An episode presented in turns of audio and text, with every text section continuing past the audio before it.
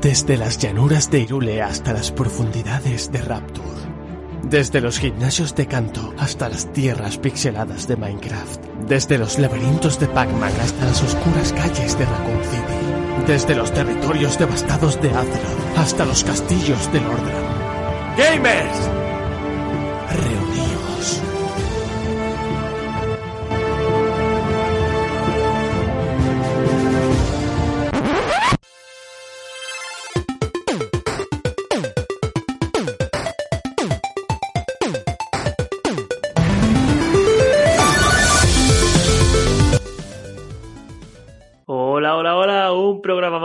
Comenzamos aquí en Gamers Reunidos y hoy sí que sí tenemos acompañándonos el jovencísimo, el madrileño, el pseudo madrileño Jaime García.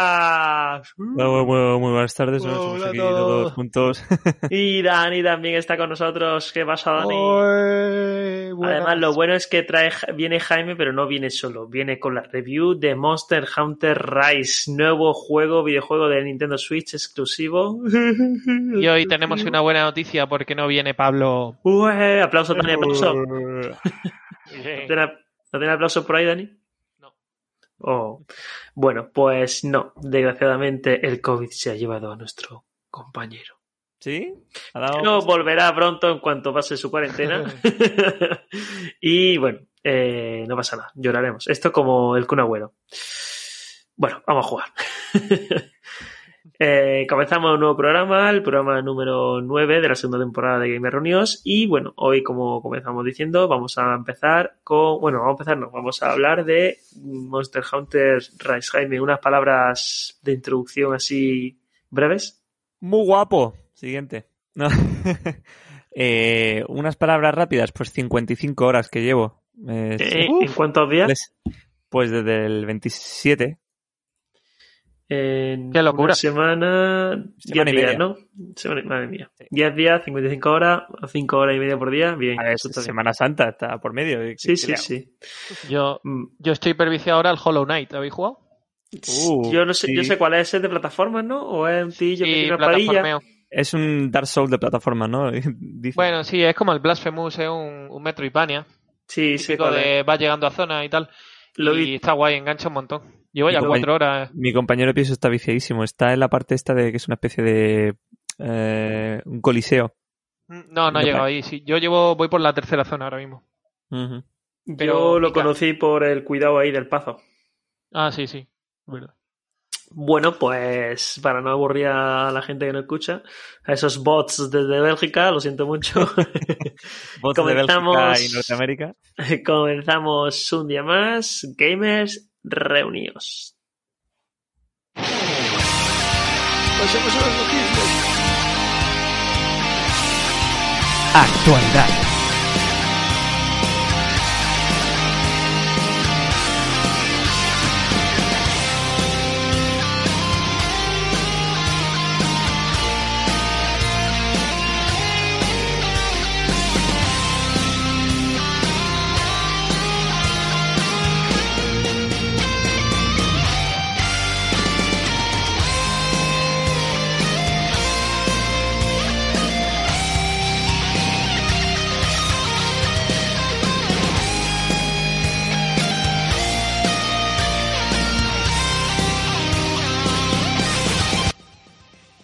Bueno, empezamos con las noticias. Si queréis, empiezo yo, por ejemplo. No, Vale. va a empezar Jaime, que después tiene que hablar mucho. Olé, Es verdad, venga. El primero. Es verdad, es Claro, verdad. claro. Hombre. Bueno, pues empiezo con una noticia así, bueno, que justo creo que hace dos días o uno, Antena 3 dijo, eh, sacó a un supuesto especialista decía que, que la adicción de los videojuegos se curaba prohibiendo los videojuegos a los niños. Pues, ¿Has pues una- Antena 3, puede ser? sí, pues vamos a contradecir un poco eso. Bueno, por lo menos para las empresas, con una noticia del país que dice que los videojuegos sostienen a la FIFA en lo peor de la pandemia. Y es que eh, este organismo, eh, que combina todas las federaciones de fútbol, obtuvo durante 2020 más dinero por la venta de productos electrónicos que por el propio deporte. También tiene sentido, ¿no? Me refiero, el, el Mm. fútbol está todo parado, pero que Claro. bueno, que, que de los 266 millones de dólares que, que ganó la FIFA, 160 fueron solo de, de la parte de las licencias de videojuegos. No está mal, la verdad. Pero, escúchame. Está bien, ¿no? Hombre, Ci- 160 fue por explotación de licencias, por, otros, por 30 explotación, por de licencia, explotación de gente ahí. otros 75.000 fueron por marketing y un total de, de 1.700 dólares fue por derechos de televisión. 1.700, ¿eh? ¿Mil euros nada más? sí, claro, porque no había, 1.700. no había fútbol. Bueno, pero, pero derechos de televisión, bueno, sí ha habido, ¿no? ya, pero si no hay fútbol, supongo que no. Eso es lo que ha declarado la, ¿en la qué FIFA. época? ¿De, de eh, qué época qué 2020. época? Sí, pero que en 2020 sí había fútbol, Claro, porque pero, este se este el- eh, pero es el informe financiero de la FIFA. su- supongo que se empezaría en mitad del COVID. Empezaría en marzo o abril. Pero da igual si en junio o hasta julio casi hubo fútbol. Si preguntar a la FIFA, que es su, es su esta oficial. Su informe ¡Furbo! oficial. ¡El furbo! Ojo, ¡Viva son Betis! mil- 1.600 millones por, por derechos televisivos. Y bueno, y como comentaba también hace creo que dos programas, eh, eso que una investigación de Juniper, eh, Juniper Research dice que para 2025 eh, el 70%, eh, o sea, se revalorizará en un 70% todo este, toda esta parte de los esports y, y de los videojuegos. Que saca, Es sacará decir- más dinero, ¿no? Que uno de cada ocho personas a nivel mundial será espectador o jugador de, de esa industria. Así que, muy interesante.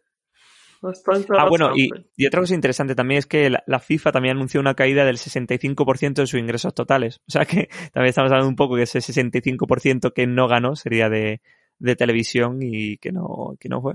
Sí, de hecho, mira, eh, hablaban también de que el 99% de esta pérdida era por derecho de televisión, Ya, que son unas pérdidas de 700 millones de dólares. Pero eso le ha pasado también a los equipos, que ahora con los estadios cerrados y todo eso están perdiendo muchísimo dinero. Pero bueno, bueno, perdiendo no, están dejando de ganar, que otra cosa.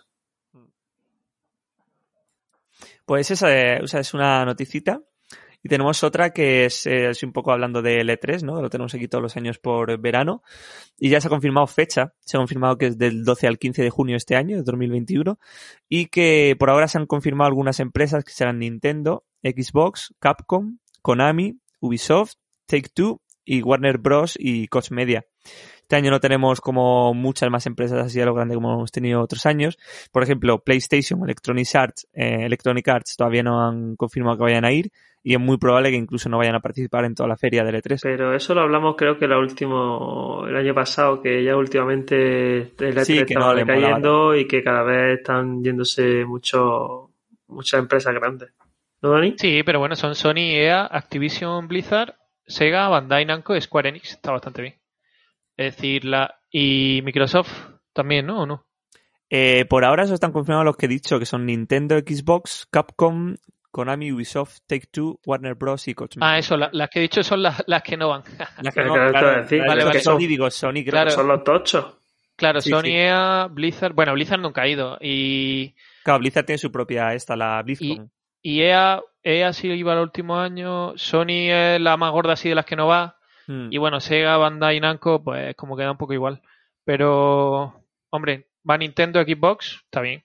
Capcom, Konami, Ubisoft. Ubisoft además siempre presenta un montón de cosas. Hmm. Warner, yo creo que está bien. Yo creo que lo más importante aquí es Capcom, que seguramente saque una actualización tocha para el Monster Hunter, así que esperemos al Ah. 12 de junio. Y bueno, y la última noticia es así un poco más, menos relevante, ¿no? Pero para todos los que hemos jugado al PUG alguna vez, es una pequeña mala noticia, porque creo que lo el que juega al PUG tendrá un ordenador decente, ¿no? Pero ha anunciado el cierre de PUG Lite. O sea, para los que no conozcáis, PUG Lite era básicamente una versión con gráficos de, de, De caverna, Minecraft. de cavernícolas, sí, de gráficos de los 2000 eh, para poder jugar a este juego, el, el Player, Player Battleground, Player Known Battleground, y que lo van a chapar, que a partir del 29 de abril ya no tendrá soporte y ya no funcionará. Le han dado bastante tiempo, de hecho en un comunicado han dicho que estaban profundamente agradecidos por la pasión y el apoyo de los fans, pero que, Pero que al el carajo, COVID y que todo esto, que. Que se compre ya la gente un ordenador nuevo, hombre. Que han básicamente, tenido tiempo de sobra, básicamente. Y si no te compras, juega en el móvil. Total, por que- cierto, que- he leído una noticia que han baneado a, mil a un millón de personas por, por usar trucos, por hacer hacks o lo que ¿En el- sea con el móvil. El Pug móvil. lol. Mm. Es que tiene muchísimos jugadores PUG móvil, ¿eh? Sí, sí, sí, es el más jugado, creo. En móviles es más jugado. No sé si está incluso ahí, ahí con Fortnite. Yo me acuerdo. cuando salió, pero es que eran todos bots. O sea, quizá ahora está mejor, pero es que literalmente juegas contra bots. Pues se notaba que iban andando recto y no hacían nada. Yo me acuerdo cuando un, eh, cuando salió, cuando salió hace un par de años, Sí, sí, yo creo que sí. Hace más ya, ¿no? El- que pero el fui- de móvil decimos. Que fui, sí, el de móvil. Pero- Fui al, al cine y había un chaval delante que estaba jugando antes de empezar la película y en plan, tío, cabrón. Puto enganche. Yo creo que salió hace más de dos años, ¿eh? Salió el PUBG de móviles hace tres o cuatro ya. Que el PUBG normal salió en 2016 y el de móviles saldría un año después, 2017. Mm, Vale, pues seguimos. Si queréis, Jaime, ¿tienes más o no? No, eso es todo. En 2018 salió. Bueno, pues. Ah, bueno, ya tres años. Do- tres añitos ya. Bueno, pues si quieres, Dani, puedes continuar tú con la noticia. Venga. Venga, muy bien. Pues vamos a ver. Eh, la primera noticia así que traigo es, no sé si habéis leído que han lanzado un Kickstarter para traer de nuevo Imperium, Sí, además me. Ah, sí. ah, recuerdo Poder de yo- Roma. Sí, recuerdo yo que hace poco escuché un podcast de, de este, de Lode, en el que hablaban del PC Fútbol, y claro, hablaban de PC Fútbol y de todos los FX, porque viene todo en relación a que el mismo tío compró varias, tú, montó banda- varias empresas, y FX Sí. evidentemente quebró y tal, y que leí hace, por eso hace poco leí, ¿verdad? Que, que habían hecho un Kickstarter para poder sacar otra vez juegos de estos. Sí, pues el Kickstarter lo ha lanzado eso, Pablo Ruiz, que Exacto, este Ruiz. miembro veterano de Dy- Dynamic y fundador de FX en su momento. Y el juego, pues, eh, le quedan 13 días de, de Kickstarter y pedían 32.000 eu- 35.000 euros y llevan 17.000 casi. Oh, Uh, No ahí sé yo si lo vas a conseguir. Ya. No sé yo. Ahí ¿Dónde está. está? pues está Dame de guapo, cinco eh, el euritos. Dale 5 euros. Hombre, si le apoyas con 5 euros te mandan la edición digital del juego. Ah, qué bueno. un, es decir, si con una contribución de 5 euros te dan de New Imperium RTC HD Edition eh, una clave de Steam con, ah, con un 50% de menos de precio, no es que te den el juego. Te dan como una clave para de- ponerlo al 50%. Meh. Y, si- y si pagas 20 euros, si te... de- ah, no, 10. La 10. Con 10 euros te tienes dan el, el nombre en los créditos, además. Y Digital Edition, ahí sí te dan el juego, entonces la edición digital. Le metes 10 euritos para contribuir. Y ahí Pues visto nada. la opción 20 euros. eSport Edition se llama. Y Sport Edition, no, no. Sí, la de Puedes ganar- 40 ganar DVD uno. Pues el juego están probándolo ahora mismo en una fase beta cerrada, que han probado ya unas 25.000 personas, y es la mayor beta cerrada hasta a día de hoy, digamos, en, en nuestro país, por un juego español y tal. Y, y bueno, eh, tiene, si se lanza, se lanzaría, se lanzaría en junio de 2021, eh, dentro de nada. Y bueno, dice que van a potenciar mm, sobre todo el multijugador con, con servidores de Amazon Web Service, de AWS, Qué guay. y que y bueno que van a aumentar la resolución hasta los 1920 x 1080 que personalmente creo que se queda un pelín corto la verdad porque Demasiado. porque ya está la gente que ya casi todo el mundo está pillando pantallas 2K y 4K la verdad pero bueno Pero que empiecen por ahí, con los 17.000 euros estos que le faltan. Pero yo creo que f- a ver, da un poco de miedo, ¿no? Porque incluso si lo sacan, hay miedito a que hagan una remasterización un poco regulera, ¿no? Como pasó con lo del Commandos. sí sí sí Hay más críticas que otra cosa. sí sí no sé yo cómo saldrá pero bueno habrá, que verlo Primero que salga, ¿no? Sí, Luego ya. primero que salga. Y nada, que tendrá alguna campaña nueva, eh, habili- habilidades y, y así cositas añadidas nuevas al juego. Pues hablando de juegos de romanos, hace poco, creo que hace una semana, anunciaron también que va a salir el, el Rome Total War, el 1, el original, lo van a hacer eh, remasterizado. El, sí, es verdad, sí, lo leí. Eh, creo que lo comentamos. Ah, no, el Rome Total War, vale, sí, no. Yo es que lo que comenté aquí era el Praetorians, que también era un juego El de... De- Ah, pero ese salió ya, creo, remasterizado. Salió ya, ¿no? Salió sí, ya. creo que sí, en Steam. Sí, sí. Algo comentamos, me parece. Sí, sí, salió ya, es verdad. Pues eso. Y es verdad que el Rome iba a salir remasterizado este año. Eh, ¿os ¿Habéis fijado que hay tres personas ya que han puesto el máximo de dinero que te convierte en eh, equipo de diseño? Eso estaba viendo yo. Más de 1.000 euros han puesto tres personas. Y Claro, uno será el jefe. 301. Pues seguramente sean gente relacionada con el juego, a lo mejor. Claro, claro, eso suele hacerlo. Pero mira, más de algunos 100 mil euros. pavos han puesto 35 personas. Más de 300, una persona. Ya, y más de 100, 35, no está mal. Lo- sobre todo los que han puesto 5 y 10 euros. Eh, El tema. 35.000 euros Vale. es mucho dinero, a ver si lo consiguen. Y, y más de 70 pavos, tiempo 130, que no está mal tampoco. No, más de 70, 30 me pone a mí.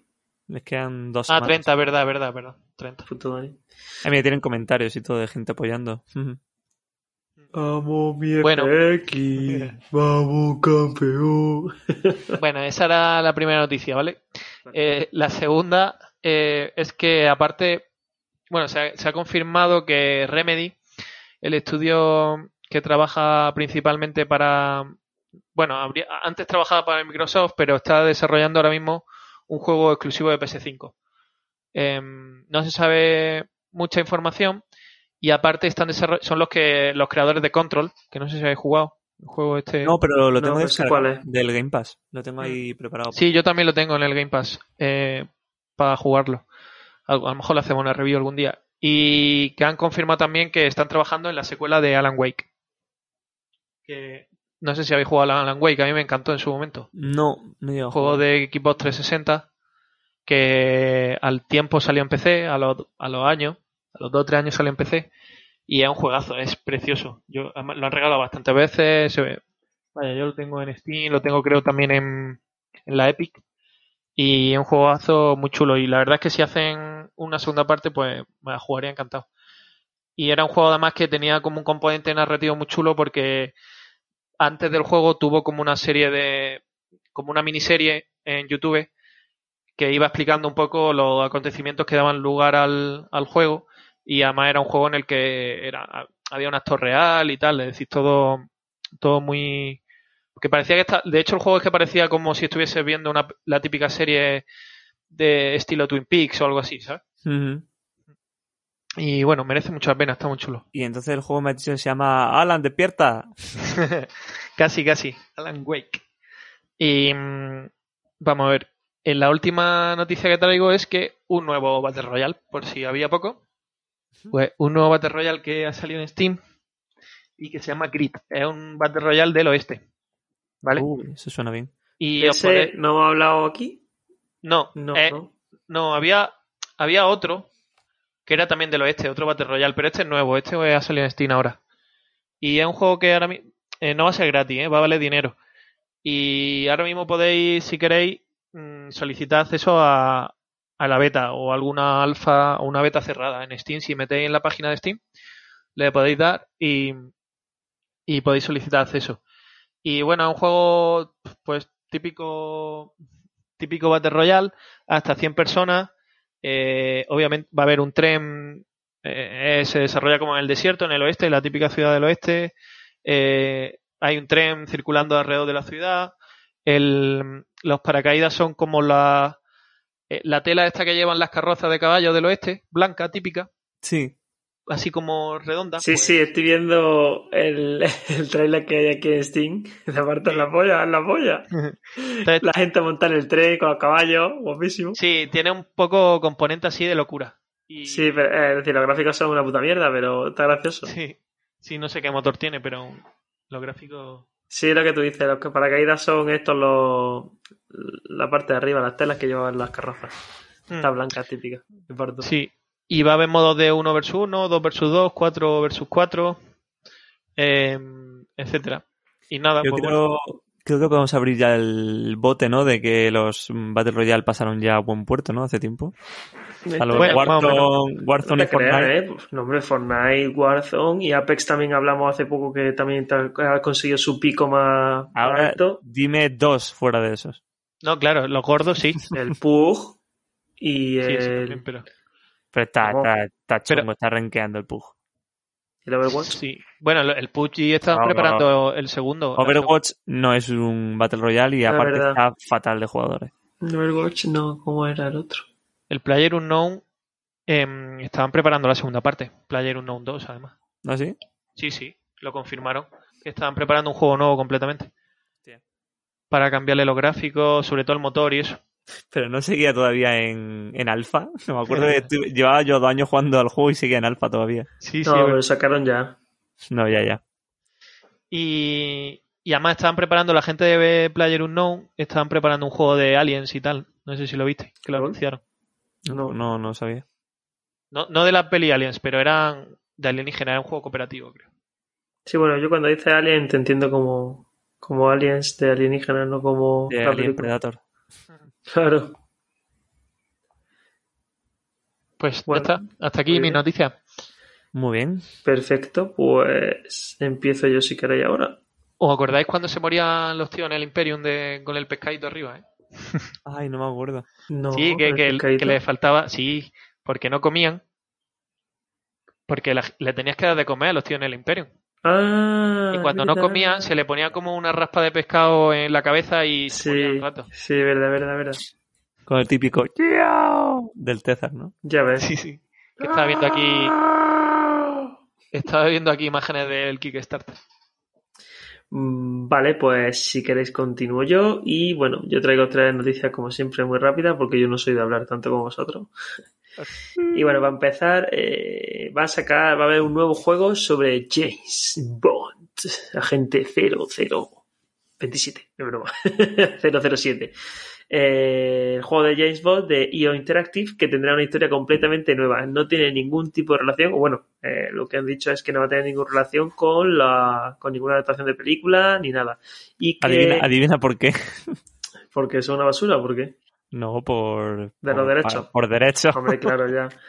Bueno, el caso es que ha confirmado que el protagonista se tendrá un aspecto nuevo, que su físico no se basará en ningún actor de la saga de la que hasta que ahora conocemos. Adivina por qué. Ya, que ya. Y bueno, eh, también ponen, ah, es que sí que es por los derechos, pero bueno, que lo ponen importante también el crear como un Bond digital, como una especie de James Bond fuera del cine y ponerlo como en, lo que es la pantalla digital, en, en PC para juego y todo eso.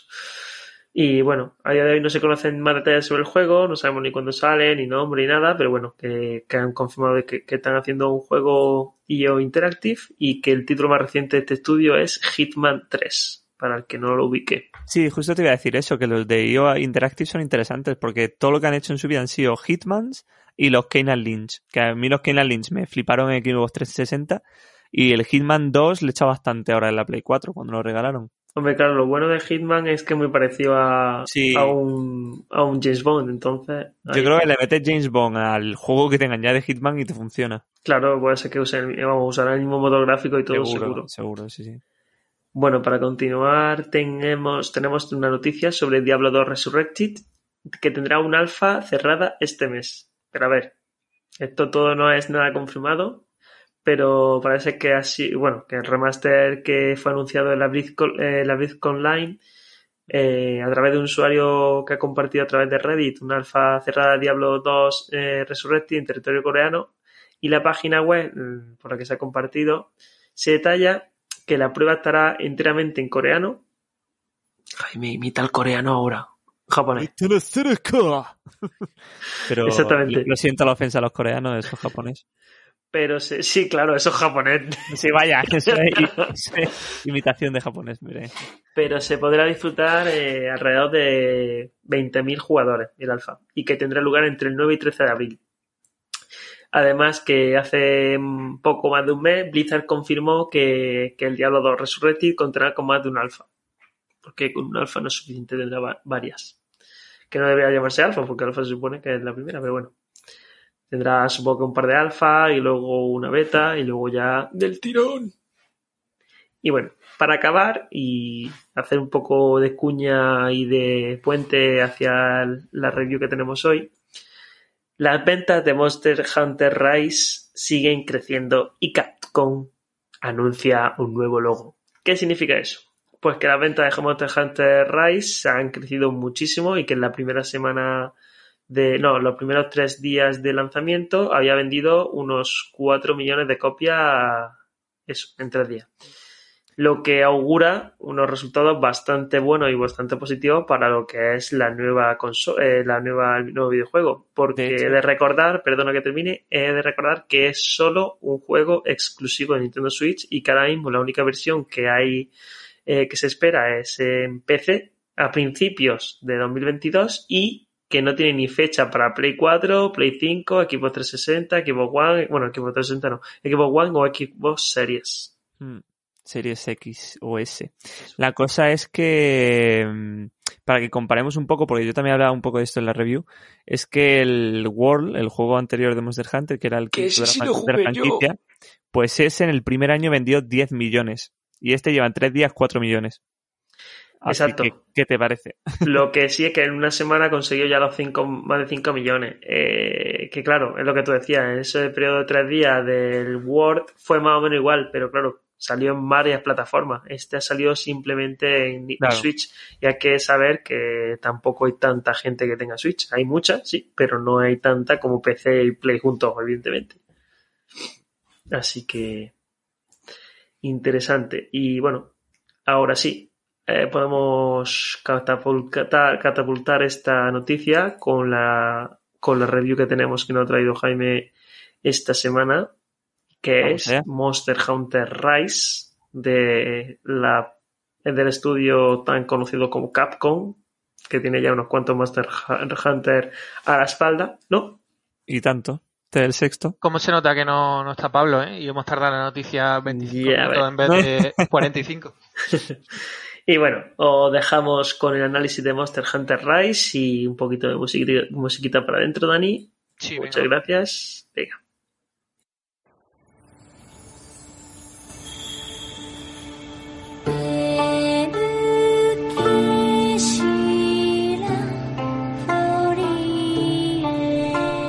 El juego de la semana.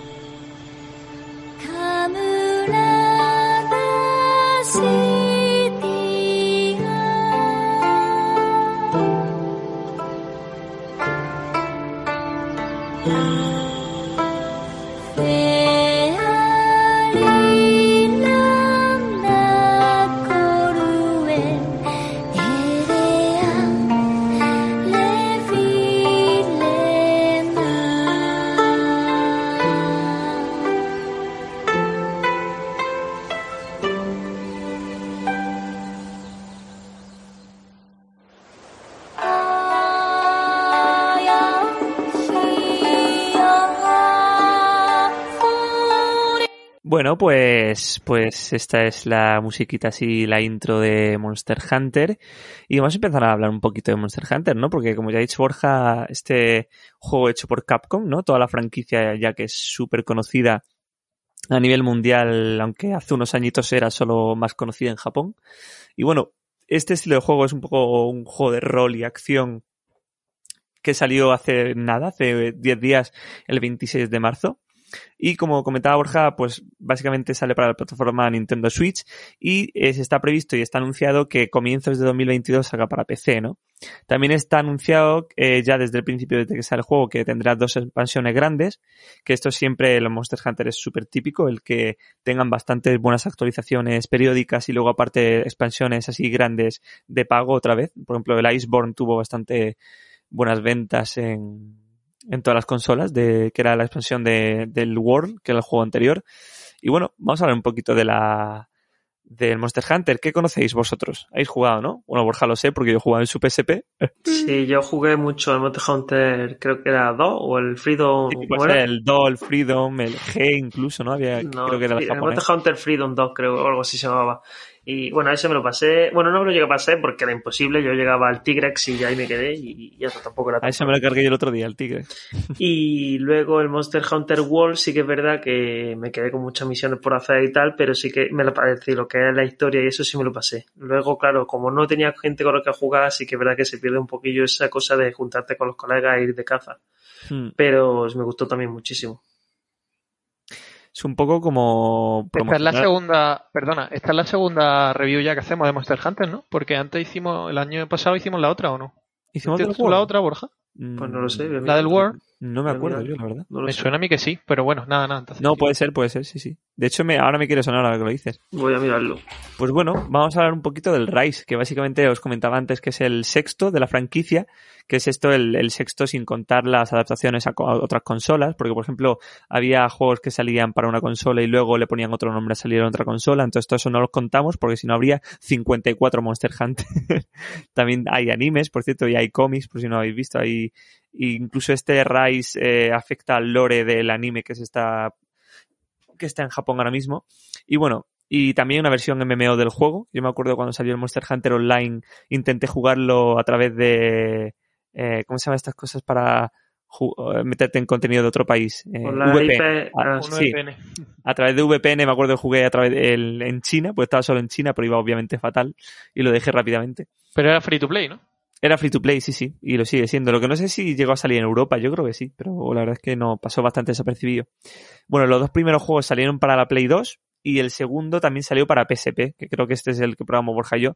La cosa de lo del Freedom es que creo que cambiaban los nombres según si fuera Japón o fuera Europa. Entonces iban teniendo varios nombres el mismo juego. Luego el tercero salió para la Wii y el cuarto salió para la Nintendo 3DS. Este quinto juego, que era ya el Monster Hunter World, eh, fue el primero que salió a gran escala, es decir, para todas las consolas que había en el mercado, incluyendo el PC, salvo la Switch. y, y es el primero también que salió a la vez en todas las consolas. Es decir, el resto primero habían salido en Japón y luego a los meses habían llegado aquí. Pero el Monster Hunter World fue el primero que cambió eso y salió a gran escala. Luego, eh, también importante decir que también es el primero que se conoció bastante a nivel mundial, porque el resto eh, tenían bastante su meca o su nicho en Japón. Y nada, el Monster Hunter Rise también ha salido de manera simultánea, como comento. Y, y como comentaba antes Borja en su noticia, le va bastante bien en ventas y lleva 4 millones, ya 5 en lo que llevamos de, de días, ¿no? Que llevan 10 días. Y lo comentaba antes yo, pero eso, en su primer año vendió 10 millones Monster Hunter World y actualmente, que ya han pasado creo que 3 años desde que salió, sí, pues salió en 2018, eh, pues lleva 16,8 millones de ventas, o sea, en estos dos años ha, su- ha sumado solo unas 6 millones más.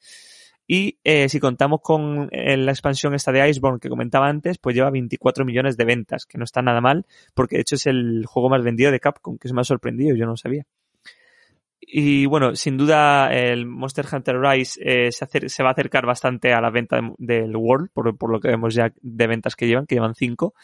Y recordamos que eso, que solo sale en Switch. O sea, ha conseguido vender 5 millones solo en Switch cuando el resto vendieron en Xbox, Play 4 y, y PC. Que es un hito, la verdad. Eh, bueno, el Monster Hunter Rise tuvo una demo en enero, en enero, que duró un mes y tenía cuatro misiones principales y la capacidad de poder jugar online con tus amigos. También eh, tuvo tanto éxito que la Nintendo Shop se cayó durante, durante varias horas cuando ¿Cómo? salió la demo. O sea, imagínate, la gente estaba con ganitas. Y luego más tarde, a 15 días ya de la salida, salió la demo definitiva, que la tenéis ahí, si cualquiera tiene la Switch puede jugarla, es bastante entretenida. Y si la completas, aparte te da unos recursos extra iniciales en el juego final. Para poner un poco en contexto en qué es Monster Hunter y dónde estamos y todo, para los que no conozcan, pues eh, para ponernos en contexto un poco, es que somos un, ca- un cazador iniciado en el pequeño pueblo de Kamura. ¿no? Esta vez nos encontramos en Kamura. Ah, yo Y pensaba aquí- que empezaba en, Pueblo Paleta. Mm. Aquí llego de comedia. Y aquí viene la primera diferencia con el World, porque el World era todo a gran escala. Yo me acuerdo que jugué un poquito, no, no me lo pasé entero, pero era un pueblo gigante. La verdad es que era un poco abrumador al principio, pero eso es todo lo contrario. O sea, Monster Hunter Rise es todo más pequeño, es una pequeña aldea, todo es fácil. Y eh, dicen algunos medios que es sin duda el Monster Hunter más accesible para, para los iniciados y para los nuevos jugadores. Vamos, que es lo que hablábamos el otro día, que es para que es Tiny Easy Mode para la gente que no tiene ni puta idea de jugar. No, no, pero, pero Porque es easy el mode, siempre se ha hablado de que es Claro. complicadísimo. Claro, pero este juego, o sea, eh, lo que hace un poco bien es darte facilidades al principio, pero luego la, la curva de dificultad es altísima. O sea, llegas a un punto en el que habrá gente que no seguirá jugando por, por lo difícil que en rango alto ya es chunguísimo. Los bichos te matan de un golpe o de dos, ¿sabes? O sea. Tiene, tiene una mejor eh, curva, ¿sabes? La otra era ya empezaba difícil y sigue difícil. Esto ayuda a que gente nueva se pueda iniciar el juego. Eso, como cazador en Kamura tendremos que ir venciendo a monstruos para ir desbloqueando niveles de dificultad en la aldea o en la sala.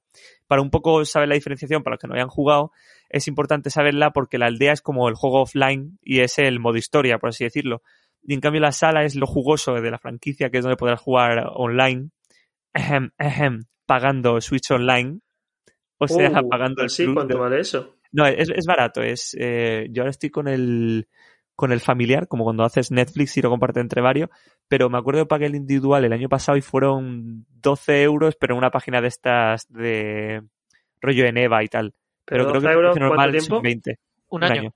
Un año. 20. Bueno, O sea, Su tampoco precio, caro, normal, ¿eh? su- su precio normal creo que son 20 el año, claro, pero porque acaban de empezar. O sea, acaban de empezar con el, con el online, no llevan mucho tiempo. Y tienen, o sea, con, pasará con el Plus, que irán sumando los años, irán tal. Si habrá Y luego- cuatro juegos, ¿no? Que se pueda jugar online. Porque además el Fortnite es gratis. Se puede jugar gratis. Ya, no, en realidad sí tiene bastantes juegos que se juegan online y bueno, y luego ya si te Dani, gustan mucho... perdona, Jaime, lo que hablamos el otro día cuando el Apex Legend para, para Switch, que decíamos es gratis, no sé qué, y yo no me he quedado tan claro de que fuese gratis el online. Sí, sí, es gratis. Lo estuve yo mirando. Ah, vale, vale. Pues, Es gratis, Claro, porque seguro. si el Fortnite lo es, el Apex lo será también. Y la, la mayor diferencia es eso, que, que si a ti te gusta mucho Nintendo, el Nintendo clásico, pues el, el online te encantará porque regala muchísimos juegos de, de las consolas de Nintendo clásicas. Hay, no sé si 30, 40 juegos, hay muchísimos. Y bueno, eso, que la que esta sala, ¿no? La diferencia entre aldea y sala, pues en la sala podrá jugar solo también, pero con mayor dificultad los monstruos y distintas misiones. El modo historia acaba bastante pronto. Bueno, digo pronto, pero en realidad lo acaba a las 30 horas, ¿no? Pero en realidad son solo cuatro fases de, de dificultad. O sea, cuando llegas a la cuarta fase te sale, y la pasas, ya te salen los créditos, te has cargado el bicho final, que por cierto, ¿sabéis cómo se llama el monstruo final? verás. ¿Cómo? El Magnamalo. O sea, yo- o sea, El Magna Malo. pa- para los españoles un nombre bastante gracioso, el, el mega malo, ¿no? El magna malo. Pues ese es el, el nombre del bicho final de la fase de misiones 4, que ya te salen los créditos y yo como, este ya se acaba el juego, pero no, no, no, porque después de la fase 4 tienes la 5 y la 6, que te siguen saliendo monstruos ahí en individual, en, en offline, por así decirlo. De hecho, yo eh, lo dejo en la fase 6 porque ya la, la sala es donde de verdad tiene los retos, los bichos más fuertes, el online para jugar con, con gente y con amigos.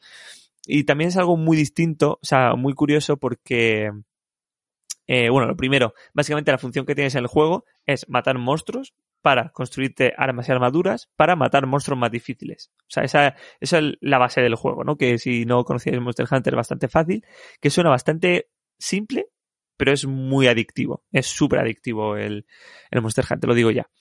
Y a partir de la fase 4 de la sala desbloqueas el rango alto que se llama.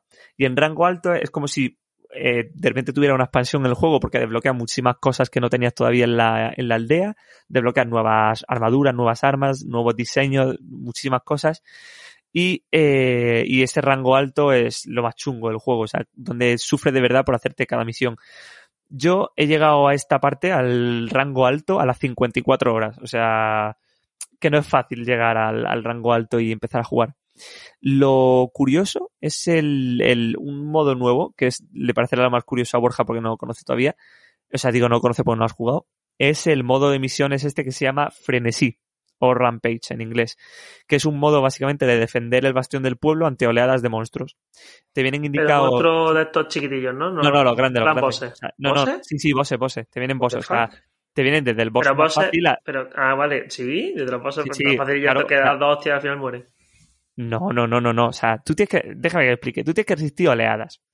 Eh, te vienen indicadas los monstruos principales de estas oleadas. Imagínate que pones dos oleadas. Pues te viene el Tigrex y el y un Rázalos. Pues sabes que esos van a ser los principales de las dos oleadas. Pero aparte luego te van a venir monstruos grandes, pero más débiles. Pero son tochos. O sea, te viene un Kezu, te viene un Tetraladón, te vienen bichos muy, o desde tank, algunos Y más te viene un, seno, un Xenojiva. No, ese no está. El Xenojiva es el último boss de, del Monster Hunter World. Que pues si no de va a bicharraco salir- que en plan de esto que es puto enorme que le vas pegando a la, a, a la uña de lo grande que son. Bueno, pues no, no lo he visto todavía. Como no he llegado al final, pues todavía no ha salido ningún dragón anciano. Y bueno, y en este frenesí eh, tú puedes construir torretas, de hecho debes construir torretas, y algunas pueden estar eh, dirigidas por NPCs o bien controladas por ti. Y conforme vas resistiendo ese frenesí, en esa misma misión, vas mejorando el bastión, entonces vas teniendo mejores torretas, mejores distintas eh, trampas que poner en el suelo, y si te cansas de poner trampas y torretas, pues te bajas y le das de hostias, ¿no? Porque le haces como el triple de daño que es normal, no es como porque tienes poco tiempo, tienes que resistir oleadas durante 15, 10 minutos. Y está bastante interesante, la verdad, en la parte del frenesí. Y aparte, eh, cuando lo completa el frenesí, cada frenesí que te va saliendo, pues gana unas piezas especiales que solo puedes ganar ahí. Y luego el nivel de bastión pues vuelve al nivel 1. O sea, siempre empezaría en nivel 1. Un poco los modos estos de construir torretas de, de otro juego. Del, del Warcraft 3. y bueno, vamos a lo que es el juego. El juego eh, se amplía del World a este Rise. O sea, no es que sea distinto o sea menor, simplemente es como que amplía contenido, pero es más pequeño en, en ciertas cosas. Hay dos cambios sustanciales que, aunque no lo parezcan, cambian mucho el juego. Y es que el primero, y el más importante, yo creo son los cordópteros. ¿Había cordópteros en el World, Borja? Voy a buscar lo que es porque no me suena. No, son insectos con los que vas haciendo cosas de lanzarte o agarrarte o salir volando. Básicamente, esta nueva mecánica consiste en usar a estos bichos que llevas contigo para hacer ataques especiales distintos con cada arma. Y recordemos que eso, que hay un montón de armas distintas y dentro de cada categoría de arma hay decenas de modelos de armas según el monstruo que mates. O sea, hay muchísimas combinaciones posibles de armas y de lo que hace cada arma y de cómo es cada arma. Y estos bichos los puedes usar como ganchos, ya, ya bien sea para estar en el aire y hacer combos aéreos, o para escalar montañas, para escalar templos y para poder coger tesoros ocultos y, y cosas ocultas que hay ahí desde plantas o minerales. Mira, Jaime, perdona, eh, porque es que nos está comentando uno aquí en Twitch, que por cierto, para el que escuche el podcast, que siempre vamos a intentar emitir Ah, mira, sí, a través es- de Twitch. Es Dani, mi compañero de piso, aquí lo tenemos. Ah, vale, dice, ah, vale, entonces ya decía yo. Dice que más que malo tiene los vapores explosivos de Teostra, más mala, más la mala leche y ferocidad que el Nerd gigante. y que los, cor- no, los cordópteros son como el tirachino del World, pero mucho mejor. Está hablando en puto chino, ¿eh? No, claro, porque, porque no guay. sí. El gigante eh. más malo te ostra. Bor- Borja lo entenderá mucho mejor. Hombre, Eh, Borja, Teostra dice, y que eso se es- te, dice que se te escucha abajo. Ya, ya lo sé, ya, ya he intentado. Ah, ya, ya hablo- es que cuando me muteo hablo con él, no te preocupes, tú sigue, perdona. Vale, vale. Eh, bueno, eh, a lo que iba. Ya me has desconcentrado, Dani.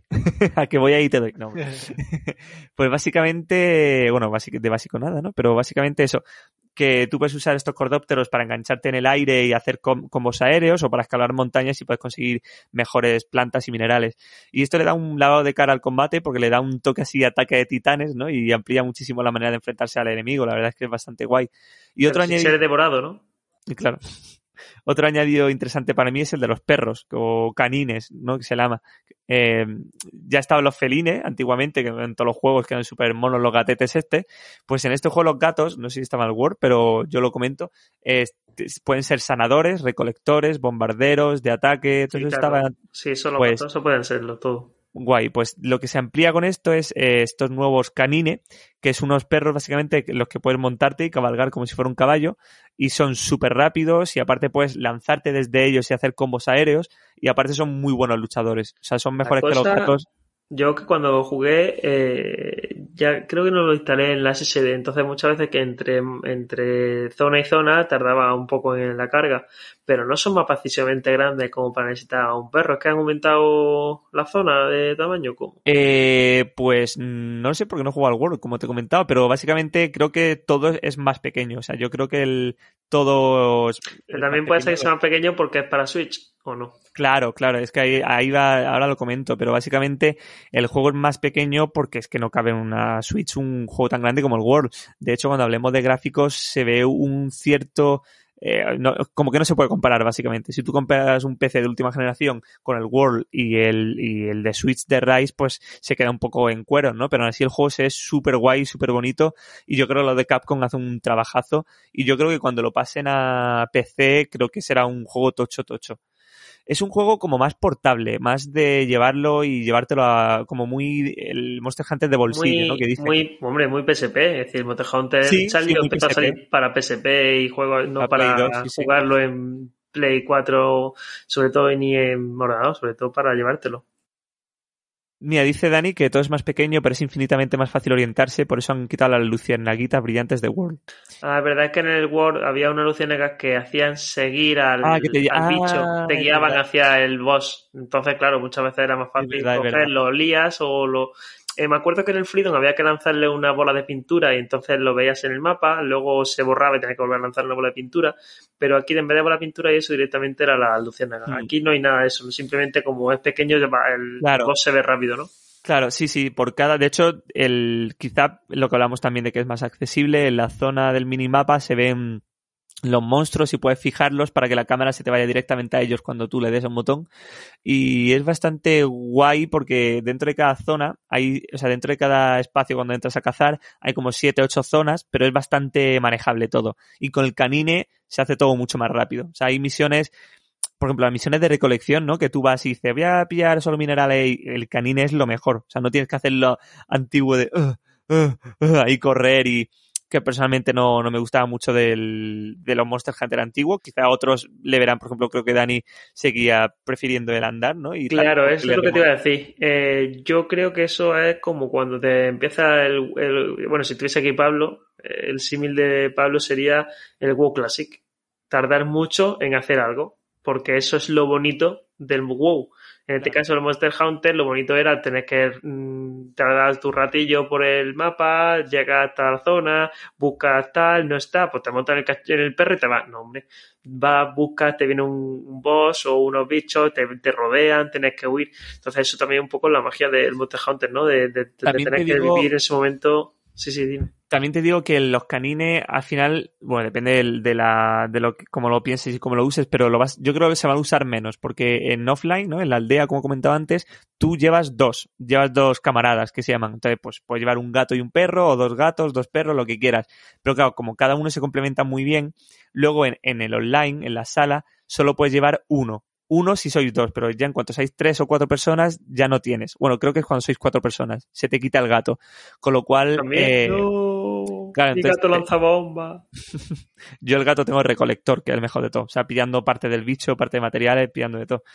Pero básicamente eso, que el canino lo vas a ver menos, porque yo creo que si tienes que elegir solo a uno, elegirás al gato, porque el gato roba un montón de cosas del escenario, eh, pone trampas, hace un montón de cosas más que el perro, que yo creo que hace más daño, pero, pero eso, pero prefieres a alguien que ponga trampas a que haga más daño, porque al daño vas tú. Joder, lo de las trampas es que es esencial, madre mía.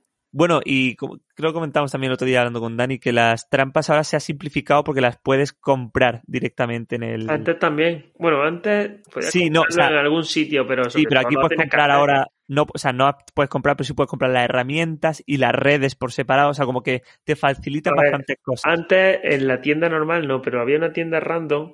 Que sí que podías comprar muchos objetos que te podía traer en plan de por random, la típica que viene con objetos de, de, de todo tipo y alguna vez te venía con redes y cosas así, pero vamos, que redes tampoco hay un montón de redes como para tener que comprarlas, ¿no?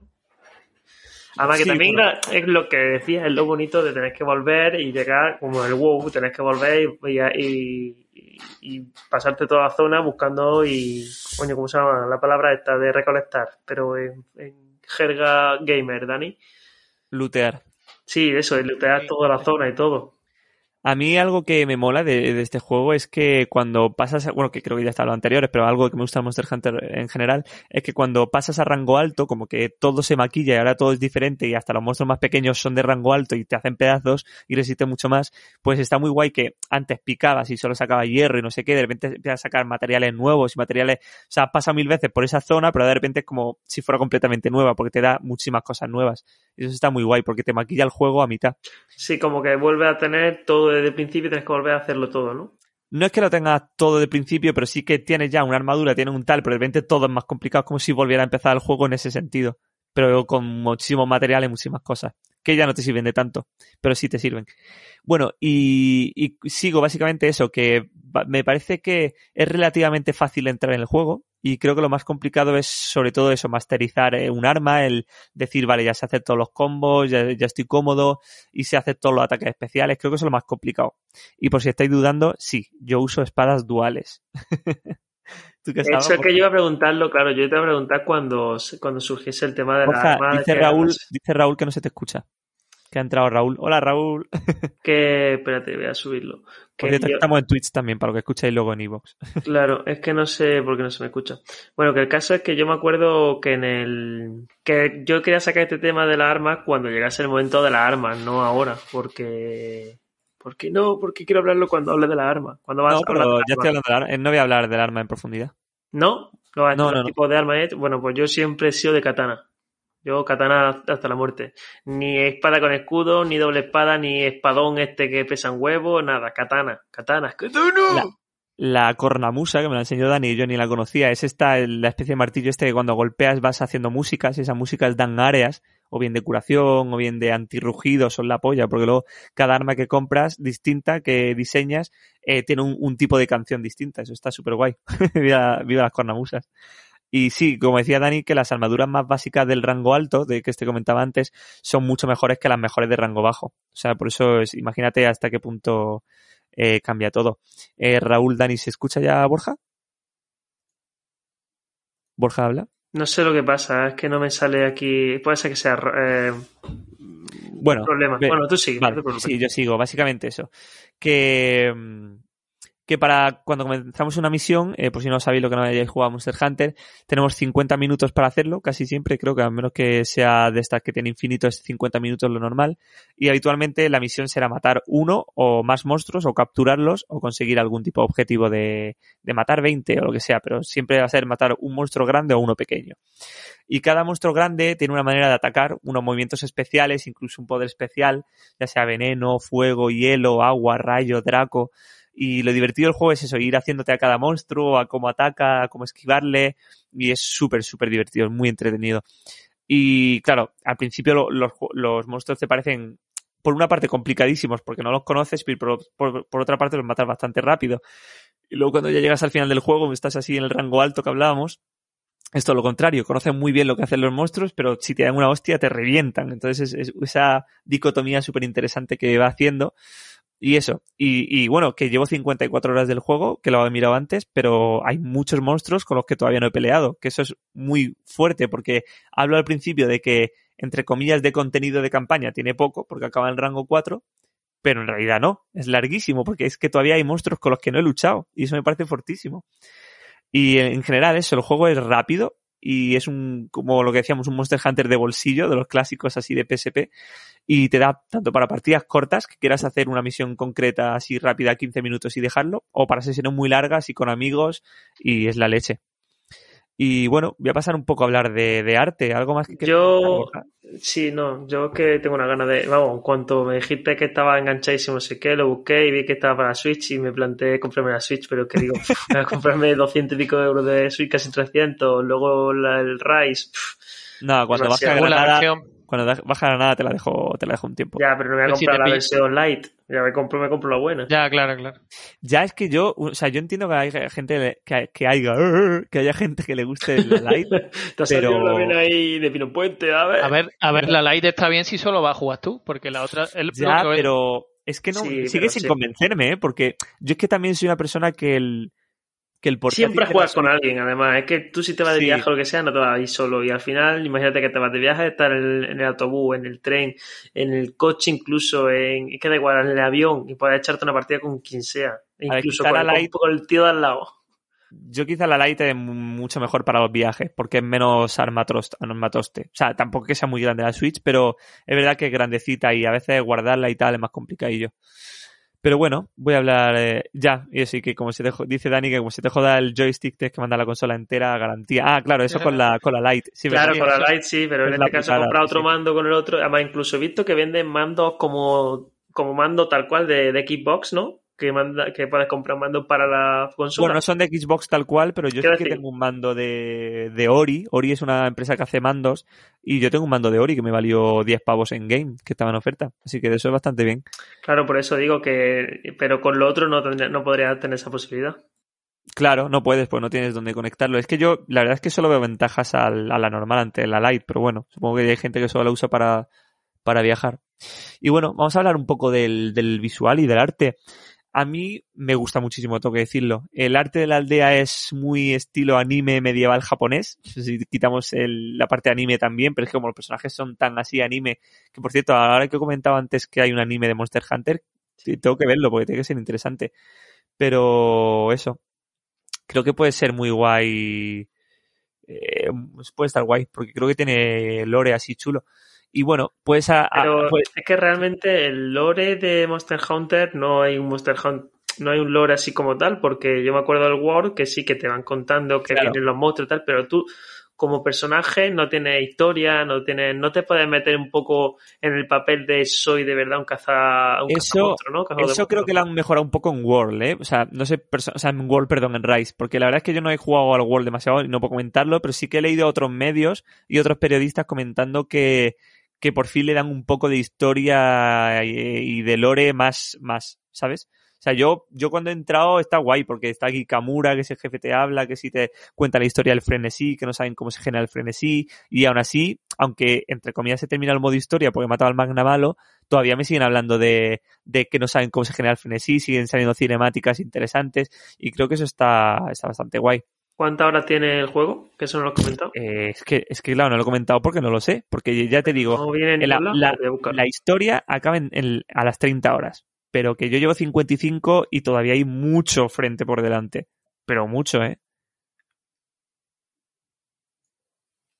Y bueno, mientras mira eso, Borja, eh, eso, que hay algo interesante ah, para hablar un poco así de las opciones del juego. Ya lo he Es encontrado. que, Pone Bueno. que dice que más de 60 horas de juego que debes completar de cara al endgame que comenzará en el mes de abril con Monster Hunter Rise 2.0. Ah, un parche gratuito, sí, es verdad, eso lo he leído. Sí, sí, sí, sí que lo he dicho antes, que el juego, o sea, los Monster Hunter tienen muchísimas actualizaciones y luego aparte tiene las expansiones de las que se han anunciado dos. Claro, yo que cuando me descargué el otro día el Word, porque no se lo pensé, hace una semana y pico que lo tengo, en verdad no lo he abierto.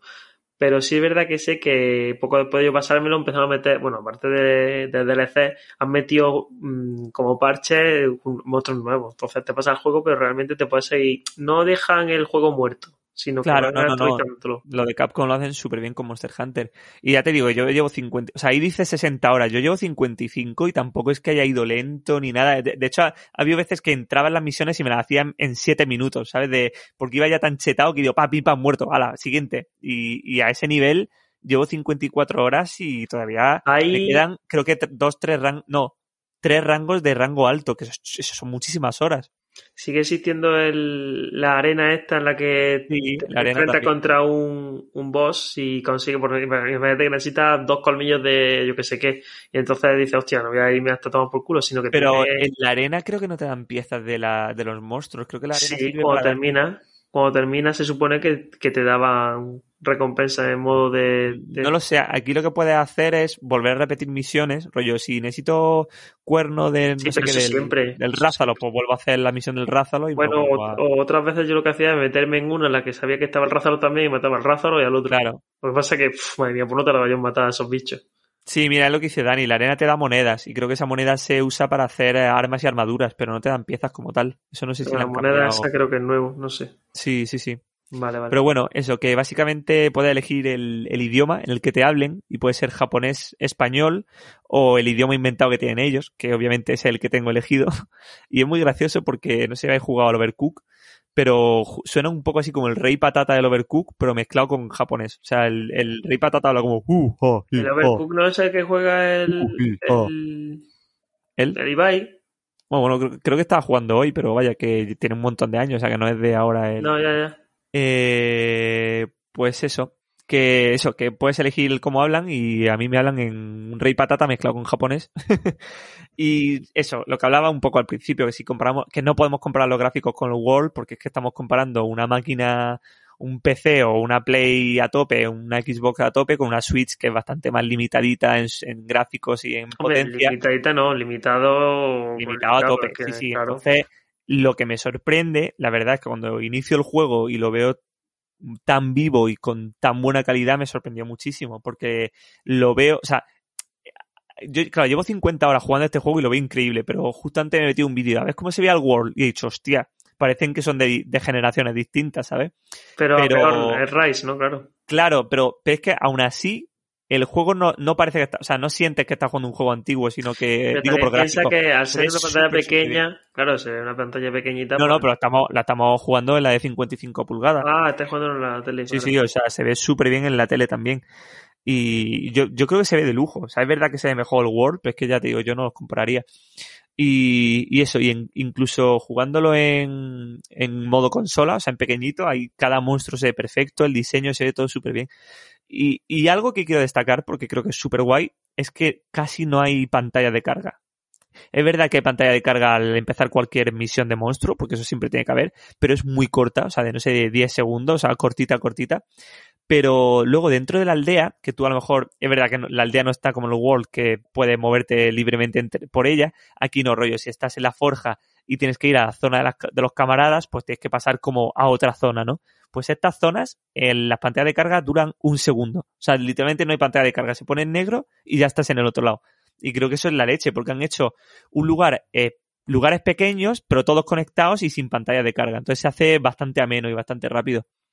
Eh, creo que pero sigue teniendo lo de la cocina, de poder cocinarte y, te- y aumentarte las stats y todo eso. Ahora, no sé si eso está en el Word, pero de en vez de cocina, eh, porque tú puedes llevar obviamente y cocinarte en el campo de batalla, hay una tienda, o sea, una especie de cocina que te venden daños y tú los daños los pagas con dinero o con puntos del juego. No sé si eso estaba en el World o como... O... Eh, yo no, es que re- no me acuerdo ya si. Creo que sí que me, comía y me iba con, pues, con más fuerza, con más vida, con más. Creo que sí. A ver, iba también puede ser que estoy confundiendo con Freedom, por el Freedom seguro, seguro. Claro. Pero este no los, los dungeons estos que son los que te comes, que son como bolitas, eh, hay muchísimos y además vas desbloqueando más. Hay de resistencia al fuego, al hielo, de... Y luego cosas súper concretas de que el afilado te dure menos o de que si estás eh, volando en el aire no te puedan golpear y no te caigas. O sea, es- hay daños súper concretos. Y luego tienes probabilidades de que los puedas usar o no. Es decir, tú te lo comes, pero a lo mejor no te da el efecto. Porque pone 80% de probabilidades. Si, si son tochísimas, por ejemplo, yo hay uno que me tomo siempre, que es que el monstruo sea un pelín más débil. Y esa me la tomo siempre, pero tiene solo 60% de probabilidades de que te toque. Ah, Entonces, vale. pues, pues está bastante bien. Y luego, en lo visual, hay algo que me gusta muchísimo, es el vídeo inicial de los monstruos. O sea, cuando tú inicias un monstruo, tiene una cinemática. Sí, pero sí, eso siempre ha estado. Vale, pero que quiero decir que están chulísimas. O sea, empieza un señor en...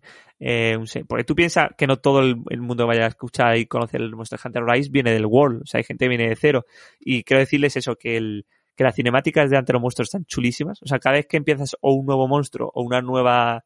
eh, un nuevo lugar, rollo el, el desierto el volcán, pues esto hay un, una cinemática. En esta cinemática habla un, bueno, medio recita, medio canta un, un señor anciano japonés en japonés y está chulísimo. La verdad es que si podéis miraros alguna, poned cinemática. No, no lo digo, lo hago. ¿Hazlo? Ah, la va a poner. No, no, digo. Ah, no, no, vale, vale, creía que la va a poner. Eh, rollo Haiti, Hintara, Estetari, y de fondo tum, tum, tum, uh, esas cosas. y bueno, y, y a ver, eh, y eso, os recomiendo que lo veáis y está muy guay. Y como mucho, eh, dentro de bugs y tal en lo visual, yo encontré dos y fue muy al principio del juego. O sea, que en 54 horas ya he visto dos bugs. Eso ya dice bastante de lo bien hecho lo que está el juego y lo bien rematado. Es decir, Lo diré, lo diré muchas veces y lo, seguiré, y lo seguiré diciendo, pero eso. Díselo a Cyberpunk. Claro, no, es un Cyberpunk, ¿no? Que de salida estaba con pip, plop, plip, plop. El, esta, los bugs que yo encontraba, además, yo creo que eran más cosas de, de que están en una Switch a, a bugs del juego propio, porque eran rollo que estás en una zona, ¿no? Y las zonas de caza son súper grandes y estás pasando a lo mejor de las 6 a las 7 y de fondo veías a los monstruos pequeños y entonces a lo mejor le veía un poco de diente de sierra, ¿sabes? Como que lo veía un poco más pixeladito, entre comillas, y ya te acercaba, entraba en la zona de verdad y ya se cargaba. Y eso me pasó como dos veces, algo te digo. Entonces, creo que está bastante bien hecho el juego y no hay, no hay nadita de Estoy problemas. viendo una cinemática y los gatos son exactamente iguales, iguales, iguales que los Mm. del World. Está muy guay. Y están las dos hermanas estas, está, está muy guay. Lo- Los, personajes también les coges cariño, la verdad, a los, a los personajes de, del juego. O sea, porque se presentan, te hablan, luego van pidiéndote cosas, misiones de, para hacerte nuevos daños. Está, está muy interesante, la verdad. Un poco ortopédicas las animaciones del juego, ¿no? Mm, no, la verdad es que no. O sea, no son una ortopédica. A ver, lo hice por. Ah, No sé, Vale. por cómo se mueven los tíos. va, Es como un poco robótico, no sé. mm, no sé, pero mira, ahora ¿Lo dices el- por el Twitch? ¿Por Twitch? ¿Por, por la Sí, cinemática? sí, por lo que estaba viendo. Ya, ya. Yo sí que es verdad, un poco. A ver, pensar que estábamos en una Switch. o sea, es como Vale, pero. pensar en alguien entonces, que. lo Ya, que- ya, vale, no, ahí no, ahí está malito. bien. A ver, normalmente lo que se suele hacer es se saca el juego para, por ejemplo, Play 5, Play, o yo que sé, PC, lo que sea, y luego se porta aquí. Ahora no, tú no puedes hacer una un Claro, porta, pero.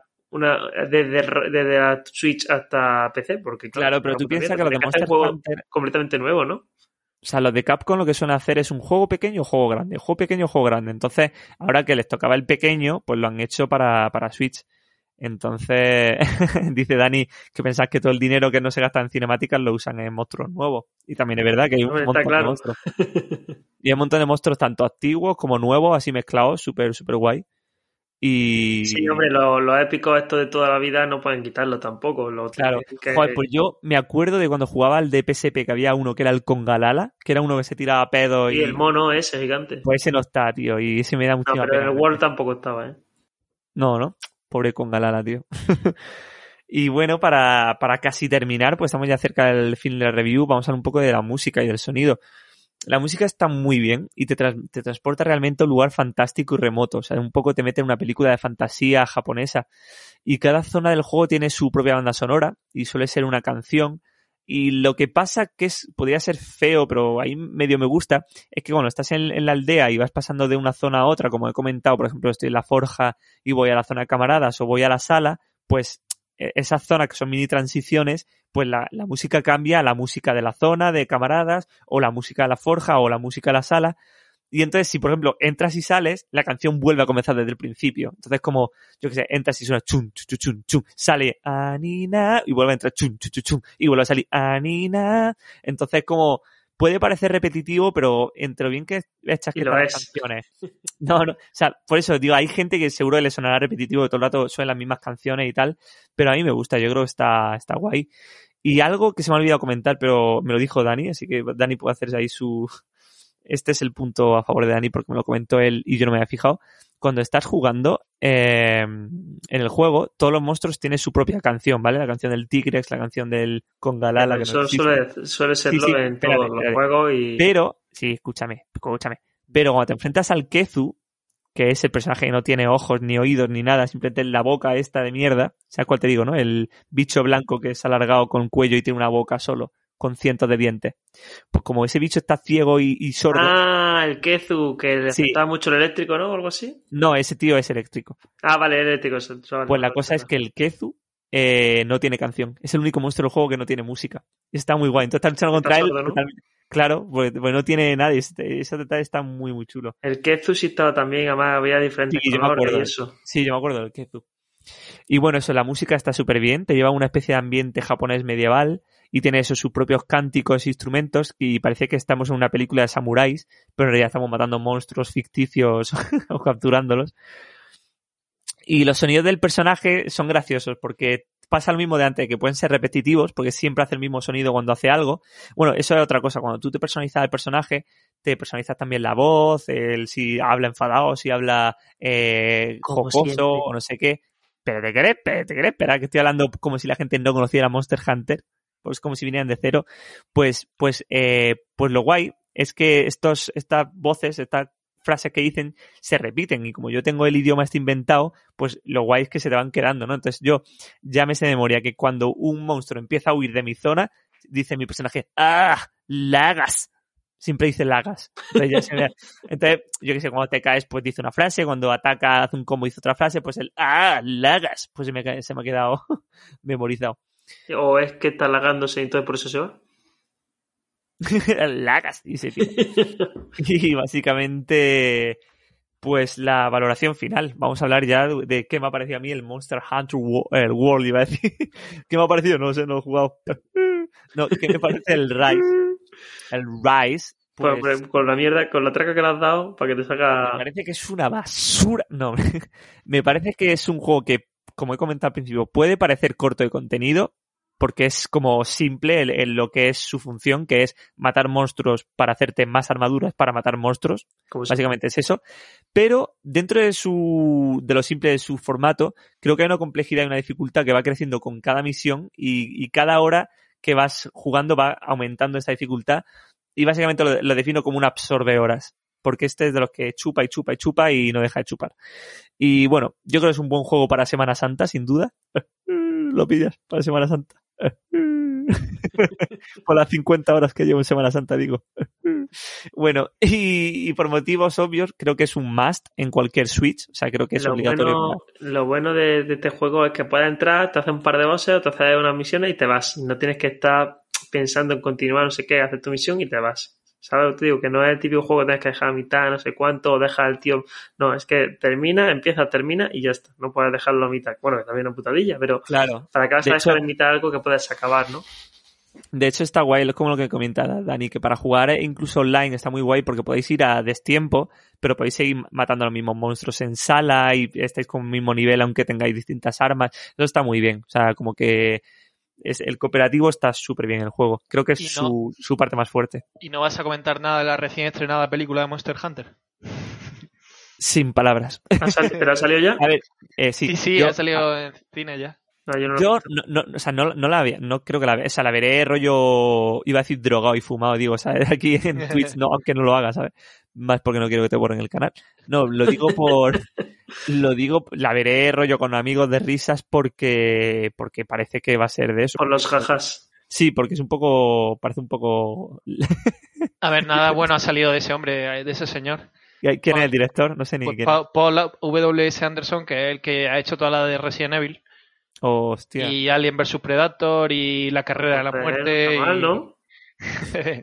sí, A ver, la, la cosa es que cu- cuando yo empecé a ver el, o sea, me parecía bien la protagonista y tal, pero cuando empecé a ver el, el, el tráiler, digo, espera, ¿por qué salen soldados americanos? ¿Por qué sale un Humvee? ¿Por qué sale un tanque? ¿Qué está pasando Ah, aquí? porque se mete en un portal o algo así. aparece. Claro, sí, pero es como esto en el Monster Hunter, tío, no te fumes aquí un pete, prefiero que me pongas en una zona ficticia y me pongas ya en Kamura y la gente fumándose petas y... Queremos japo. Queremos japo En Final. Fantasy un, un 4 con 4 ahora mismo. Claro, es que... Y está ya va en, en vuestros mares de pirateo más cercanos. Pero es que lo fácil era hacer como, como el Jurassic, no, como el Jumanji, que de repente se metan en el juego y tienen que jugar, hacer algo así. Entonces ya eres el personaje que, que vas a cazar no sé qué con un lore. Pero tío, que te ponga ahí un portal, no sé qué, venga, hombre. Ya.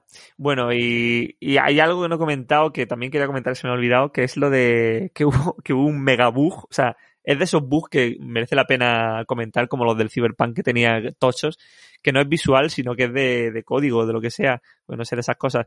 Pero que era el que si tú te habías comprado un DLC que era de hacer gestos, o sea, gestos especiales y tal con tus amigos, pues eh, si usabas un gesto, ay, no me acuerdo cómo era, era, si usabas un gesto en cierto momento, te borraba la partida. O sea, no, no te la borraba, o sea, no te la borraba, sino que no podías acceder a ella, o sea, te la bloqueaba. Bueno, pero Pues eso era lo como en, en Cyberpunk cuando sacaron esa actualización que si guardaba de una forma, ya no me acuerdo exactamente lo que era, que también borraron- desaparecía. la partida a muchas personas, sí. Sí, sí. Ah, eso dice Dani que era si usabas un gesto desde el acceso rápido. O sea, si en vez de usarlo de manera manual, buscar el, el acceso, lo- o sea, es que encima era súper fácil de hacerlo, pues si tienes el, el acceso rápido, pones el, el gesto, te bloqueaba la partida, entonces le habrá pasado a un montón de gente. Aunque bueno, no creo que mucha gente compre los gestos, ¿no? Pero bueno. Y encima has pagado 10 pavos por cuatro Claro. gestos mierdosos. Claro, total, es como si fuera una skin, pero no, es como simplemente está haciendo gestos. Y bueno, y la, ah, bueno, y ya se ha solucionado, eso es lo que quiero comentar, que ya en una semana han hecho ya el parche y ya está solucionado, pero que fue ahí un poco de sustito de la gente. Y nada, y eh, que bueno, para terminar, que es que me habéis- hemos empezado a hablar, pero básicamente que lo veo un must, tanto en Switch como para PC cuando salga, y creo que cuando salga para PC, pues creo que mejorará en lo gráfico y, y ya entrará con todo el contenido de este año y creo que estará si no bien. mejoran los gráficos, macho. A ver, seguro que tiene. mejorará lo gráfico. O sea, simplemente con que le ponga una, iba a decir una 3060, digo, como si fuera poco, pero aunque le ponga algo bajito ya se verá súper bien. Y nada, creo que coge todo lo mejor de todos los Monster Hunter antiguos y creo que es eso, un Monster Hunter de bolsillo como lo que teníamos en PSP y creo que es totalmente perfecto para sesiones cortas o largas o en compañía. Y le doy un... ¿No hay redoble? ¿No hay redoble? ¿Hay redoble? Eh, no, no, que va de, ro- de redoble. Venga. Pues dadme el redoble vosotros, venga. Un 10, 10, 10. ¡Hala, you! Oh, ha oh, pegado oh. el techo. Es verdad, es verdad, porque yo lo estaba pensando ahí, digo un 9.50, un 9.75, pero yo no le doy un 9.5 a un juego que le he echado 55 horas en 10 días, así como así. Me fío, es que no. Que No, no, es, que- es que lo pienso bien y es como que no me apetece jugar a otra cosa, sino es que, pues eso, un 10. Pues muy bien. Y, y dice, dice Raúl, 10 euros por no poder jugar, qué rico. Sí, básicamente sí. Sí, es verdad. Bueno, pues, Pues, está muy bien. ¿Qué tenemos? ¿Y Sport? ¿Quieres seguir hablando, Jaime? Ah, es verdad, que me toca a mí otra vez. Venga, sí, sí. Oh, espera, ¿tienes tu historia curiosa? Sí, ¿quieres que hable yo un rato y Sí, luego sí, ya por favor. hace uno eSport historia curiosa y luego, y, y luego eSports. Que, que Venga, a. Raúl, a Raúl le gusta la parte de eSport que está viciado en LOL últimamente.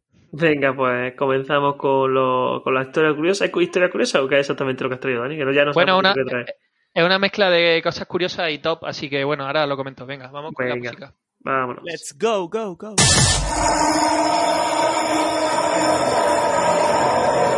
Cosas curiosas del mundo de los videojuegos que no conocías.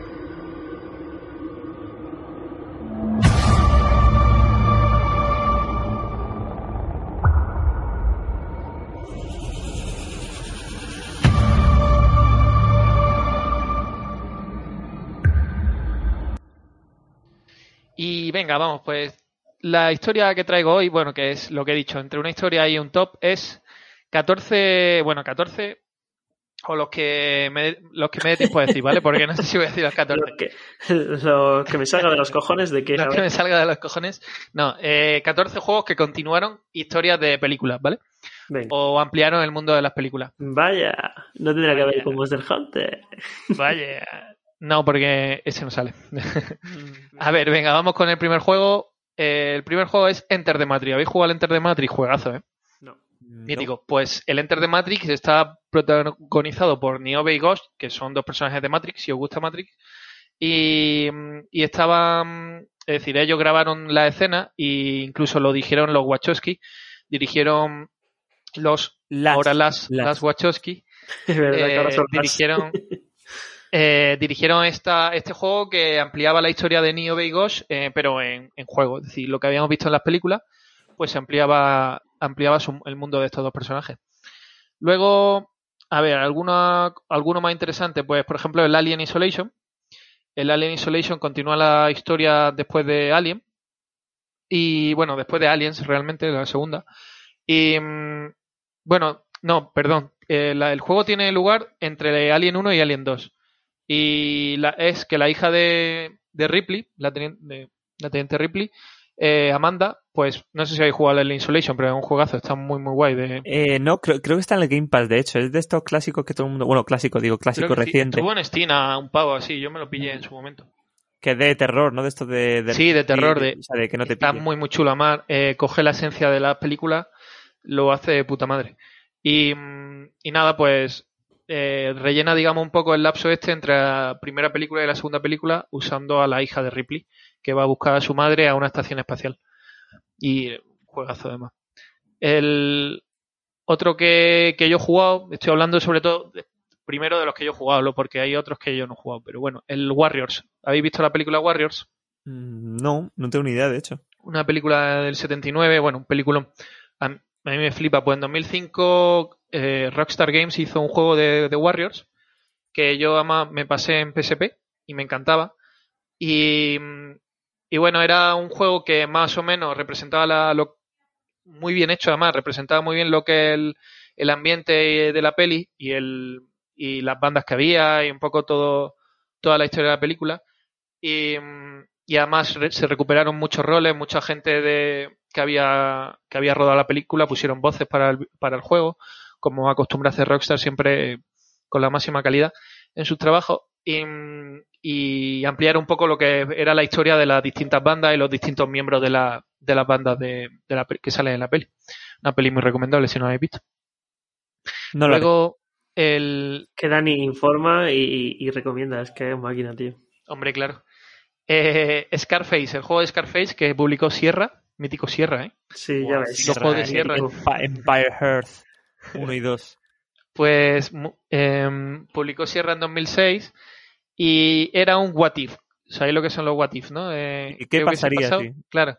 ¿Qué pasaría si eh, Scarface hubiese sobrevivido a la batalla, a- pues sí, a la batalla final de la película? Ahora, spoiler. No, Joder.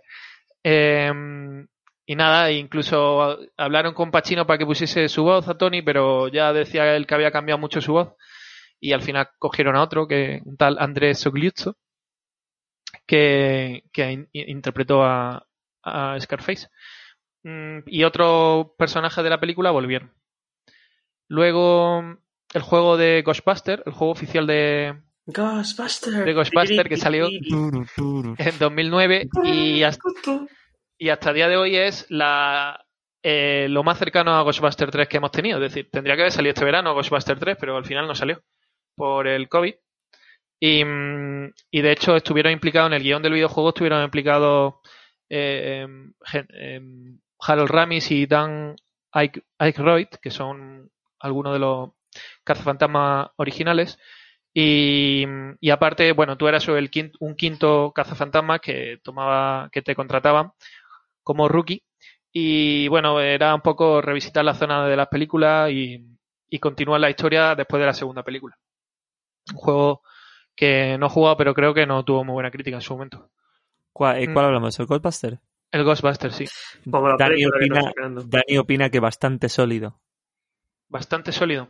Sí, como una mierda. Ay, no, no sé si era así por eso, pero vamos. no opinemos si no, no hemos jugado. No hemos jugado. Bueno, luego dos juegos de Telltale. Uno, El Regreso al Futuro, Uh, que salió en 2010 y continuaba la historia después de la tercera parte de la peli. Y, mm, y viajabas al, a Hill Valley, a Traveling All Through His Valley History. Pues no, como no tengo ni puta idea y no lo he jugado, pues eso, que ibas a Hill Valley. y yo estoy leyendo ahora mismo y no, me lo- no me lo he preparado. Efectivamente. Y, mm, y alteraba la historia de, de no sé qué cosa, ¿vale? Bueno, nada, sin más, un juego que no hay que jugar porque lo de Telltale además ya han desaparecido, Ya, así que nada. Dani, Hacían, hacían juegazos, Sí. ¿eh? eh, pregunta Sí. Raúl que si esos juegos son lore, todos los que estás mencionando. Pues, hombre, oficial, bueno, por ejemplo, depende, depende, porque el de Alien Isolation se puede considerar como lore. El, el de, de- el de Matrix seguro, 100% el lore, porque además salió con, en el momento de las películas y, y estaba hecho por los propios Wachowski. Dani nos comenta también, además, que Regreso al Futuro lo ha jugado y que como fan de Regreso al Futuro es decente, que, se- que le da un 10, un 7. Bien, bien. dice. Luego el de Jurassic Park, que también el de Jurassic Park lo que hacía era, yo este he jugado un poco y, y era durante los hechos de la primera película, pues cogía a otro personaje y, pasaban a la vez los hechos, ¿vale? Eh, de lo que estaba ocurriendo en la película. Em, este juego salió en 2011, un año después que el... Escuch- ¿Escucháis eso? Tin, tin, tin, tin, tiriri, tiri, ti, ti. Em, venga, algún juego más, el de las crónicas de Riddick, que salió en 2004. Juego basura. Este, este no, no tengo ni basura idea, de la película, basura de No voy película. a comentar mucho más. El juego de Wanted, de la película que a su vez eh, era un. Es decir, eh, ah, bueno, eh, usaba el cómic de referencia, ¿no? Pues hicieron una película en 2008 y, y salió un juego en 2009. Em, que además era una secuela de la película, ¿vale? Y de hecho, los actores de la película le ponían voz al juego. Angelina Jolie también. eh, Angelina Jolie, pues yo creo que ese no, porque lo que el personaje que cogía era James McAvoy, el de James McAvoy. Ah, vale. Buah, Vale, qué actorazo. y mm, luego un juego que esto, esto ni lo sabía yo, que había salido un juego de From Dusk Until Dawn, desde abierto hasta el amanecer, de Robert Rodríguez y Quentin Tarantino. Pues salió un juego de la peli del 96, salió un juego en 2001. eh, que, bueno, también, no sé, este juego sin mucha historia. que luego un juego de Hardboiled, la peli de Chow Yun Fat, que si os gusta el cine eh, chino hongkonés de, de disparo, pues en, en 2007 se hizo un, un cogieron a, a Chow Yun Fat, que la peli de John Woo, pues cogieron a, a Chow Yun Fat, que era el actor principal, y él puso su imagen y su, y su voz a- al juego. Ahora, Dani, para mí es que. ¿Te acuerdas cuando has dicho antes me está sonando chino todos los monstruos del Monster Hunter? Pues me Sí, está sonando sí. igual esto. Ya, ahí- ahí me está Literalmente. sonando- a mí me Pues- está sonando a Choyun gordo, tío. No sé por qué. Chow no Yun paro de gordo. escuchar. Tío, pues Yun Chow Yun Fat y fue, era el maestro Muten Roshi en la aclamada película de Dragon Ball. Sí, el. aclamado. Y-. Y el último, el Aliens Colonial Marine, que este me acuerdo yo que yo tenía mucha, mucha, muchas ganas de jugarlo cuando salió en 2013 y me llevé un chasco enorme porque el juego era una, una mierda enorme. Eh, además era súper cortito. Y continuaba la historia pues después de Aliens, de, de la secuela, de la segunda parte. ¿Vale? Y llevabas a uno de los marines coloniales y con- luchabas básicamente contra las maquinaciones de la Weyland Yutani. Y, y nada, esos son algunos juegos que continúan historias de película. Muy bien, muy bien. qué Madre mía, un aplauso para Dani. qué interesante. Wow, wow. Wow. Ahora nuestros dos espectadores están escuchando y aplaudiendo en su casa. Lo sabemos todos. Uno en tu casa, ¿no? Sí, en mi casa y todo. Venga, pues si queréis ya terminamos el programa de ¿Qué esta dice? semana así ¿Qué con, dice? ¿Qué dice? Con esports. Espérate. Ah, vale, vale, vale, joder, Venga, pues le doy, le doy, que llevamos ya una hora y media. Venga, vamos. Venga, venga. Vamos. esports.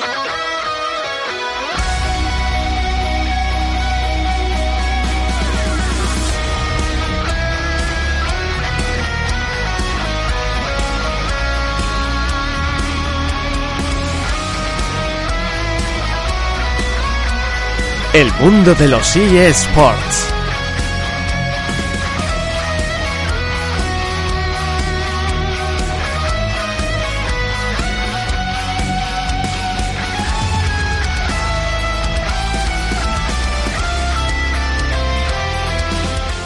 Eh, vamos a empezar con el eSport, ¿vale? Que estas semanas han, sido moviditas.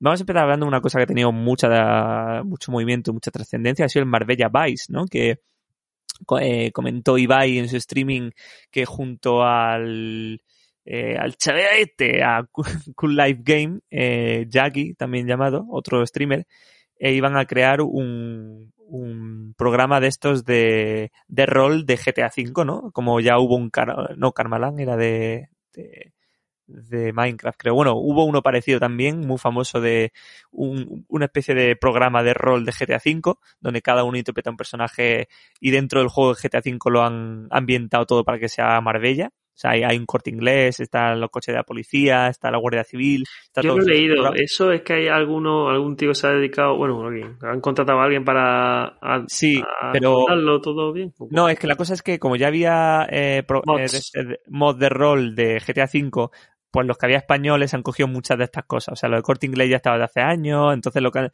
lo que Ah, ha hecho en vale. Marbella Vice ha sido alguien juntarlos todos y meterlos en este Sí, lo de, las cosas de la Policía Nacional y todo eso está Claro. bien. Claro.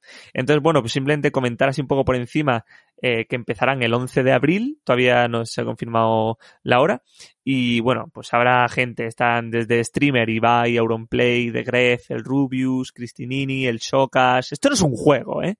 eh Borja, eh, bueno, y grabado, tío. esto, esto no es un, esto no es un juego, ¿eh?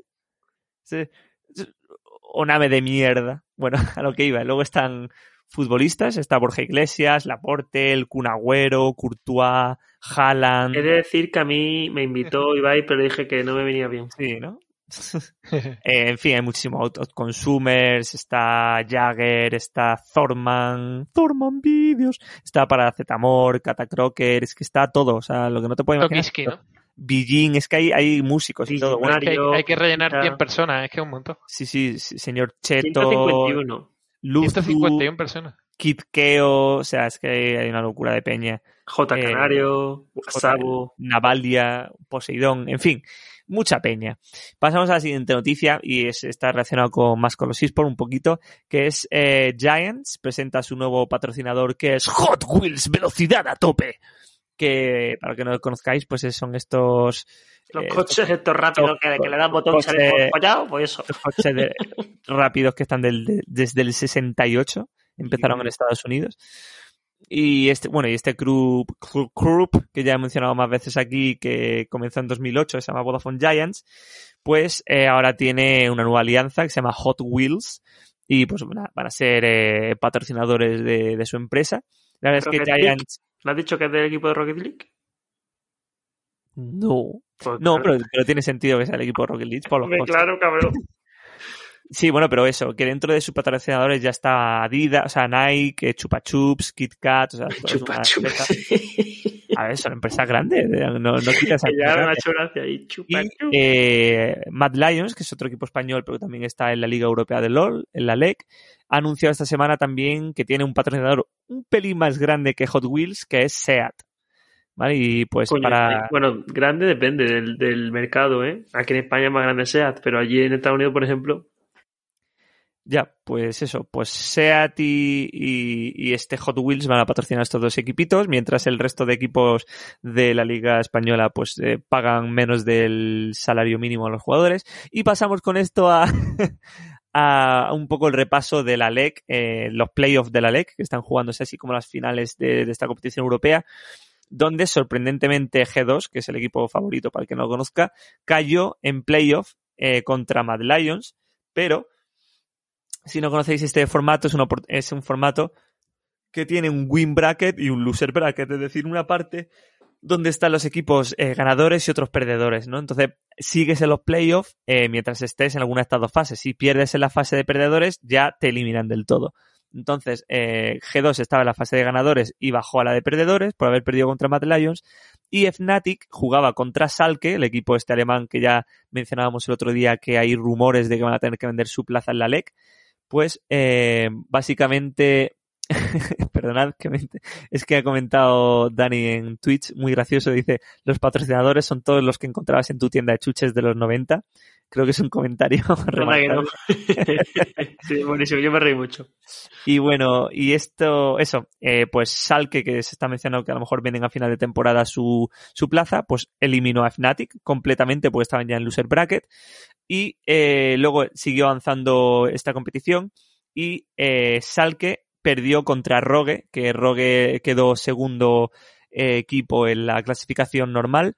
Y entonces tendremos ya estos días el Rogue G2 en, la fase final de, de perdedores y el que gane se enfrentará ya en la final, final, final verdadera contra Mad Lions, que está esperando ahí en la final. Así que G2, pues bueno, ha tenido que pasar por la parte dura, va a tener que ganar un partido a cinco partidas más para poder llegar a la final y enfrentarse a Mad Lions. Que recordemos que el, el que gane aquí la final, pues tendrá su plaza para ir al MSI, que es el Mid-Season International, que es como el mundial de mitad de temporada de, de LOL, donde solo van los equipos ganadores de cada liga. Y eso sería todo, en parte de eSport, la verdad. Y de G2 Arctic no vas a comentar la derrota contundente que tuvieron. Bueno, es que fue, claro, es que fue ya hace un par de semanas, pero básicamente sí, por, por repasar un poco la final de la LVP, de la, de la Liga Española, pues llegaron a la final, de- o sea, perdón, no llegaron, no llegó a la final, o sea, los favoritos que eran Giants y G2 Arctic se enfrentaron contra UCAM y Betis y perdieron. Betis. Cada uno perdieron, eh, sorprendentemente los dos equipos, y entonces llegaron a la final UCAM y Betis, y eh, pues UCAM destrozó de una manera que Raúl no quiere conocer porque Raúl es muy bético, Mm, murió muy fuerte el Betis, un 3-0 clarísimo. Y, y ahora en, la, en el European Masters, que es esta especie de Copa Europa de equipos que están en ligas nacionales, pues tenemos a tres equipos españoles, que es el Betis y UCAM, por haber acabado finalistas de la liga, Que no saben ni ellos qué hacen ahí. ya, y eh, aunque UCAM es el que mejor está ahora mismo del equipo, la verdad. O sea, del equipo digo, de la Liga Española. Y eh, G2 Arctic por haber acabado primero en la liga regular.